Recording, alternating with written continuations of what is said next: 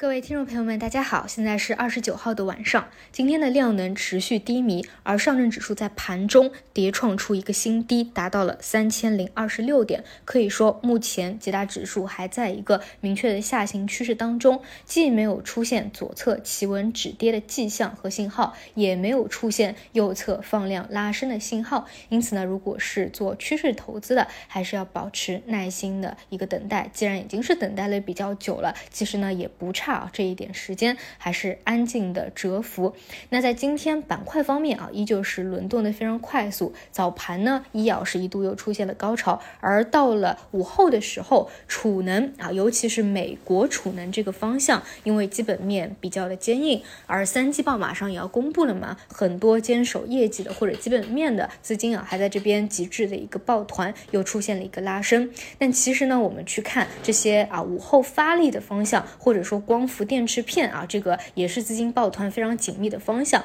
早盘因为受到医药啊虹吸效应的影响，其实一度是有所杀跌的。很多个股啊打到了深水以后，才又被拉到了水上。那其实呢，我看我有一个朋友啊，他就是在早盘有虹吸效应的时候，以短线的思维又去做了这个方向啊。当然，他中线本来也是持续关注这个方向的。举这个例子呢，主要是想告诉大家，呃，就是在弱势的环境中啊，要么是保持耐心啊，安静的蛰伏观望；要么呢，就是很重要的一点，坚守能力圈，就千万不要频繁的去换股啊，来回的折。折腾，因为我们不可能因为市场的一个风格的切换，或者哪个板块轮动了，就去。跟着他们进行轮动是不可能赚到市场上每一个波段的钱的。有的时候一天要轮动个五六七八个板块啊，根本不可能跟随着去轮动的。那么如果说你真的有觉得啊非常硬挺的方向，也确实市场的资金是在急着抱团的，你在当中想要在弱势当中啊也去做一做短线的，那你就是坚守能力圈啊，盯着这几个方向。哎，如果说有受到其他跷跷板效应的资金虹吸杀跌的时候，或者说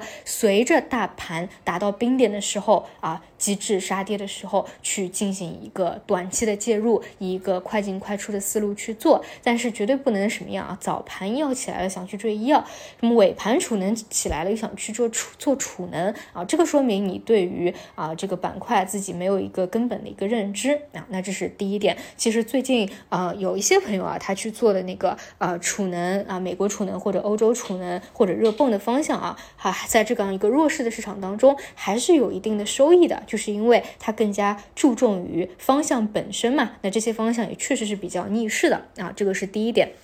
那么第二点就是，还是再来讲一下这个消费跟医药吧，因为这两天毕竟还是有一些频繁的异动嘛，再加上其实已经是跌了一到两年之久了，就整体的一个大思路，我觉得是没有问题的，就是经经济消费总会是往复苏的方向去的，而且呢，大家很多的资金啊，还是一直以来对于第十版到底会有没有一个宽松的改变，是会有这样的一个期待在的，我觉得大的思路没有问题，但这一个方向。呢，它的问题或者说分歧点就在于，到底是什么时机，什么样的一个拐点，以及。以什么样的一个内容形式去出现这样的一个拐点？哎，第十版的方案吗？那第十版的方案什么时候啊？什么时候出现？所以呢，这个就对于时间的把握性有点模糊不清了。不是说像热泵或者说互储，你比较明确，对吧？你这个三季报肯定是大概率啊是比较好看的，因为你对于出口的增长，哎，我们每个月的阅读数据都可以跟踪下去，它是实实在在已经发生的事件啊，要落实到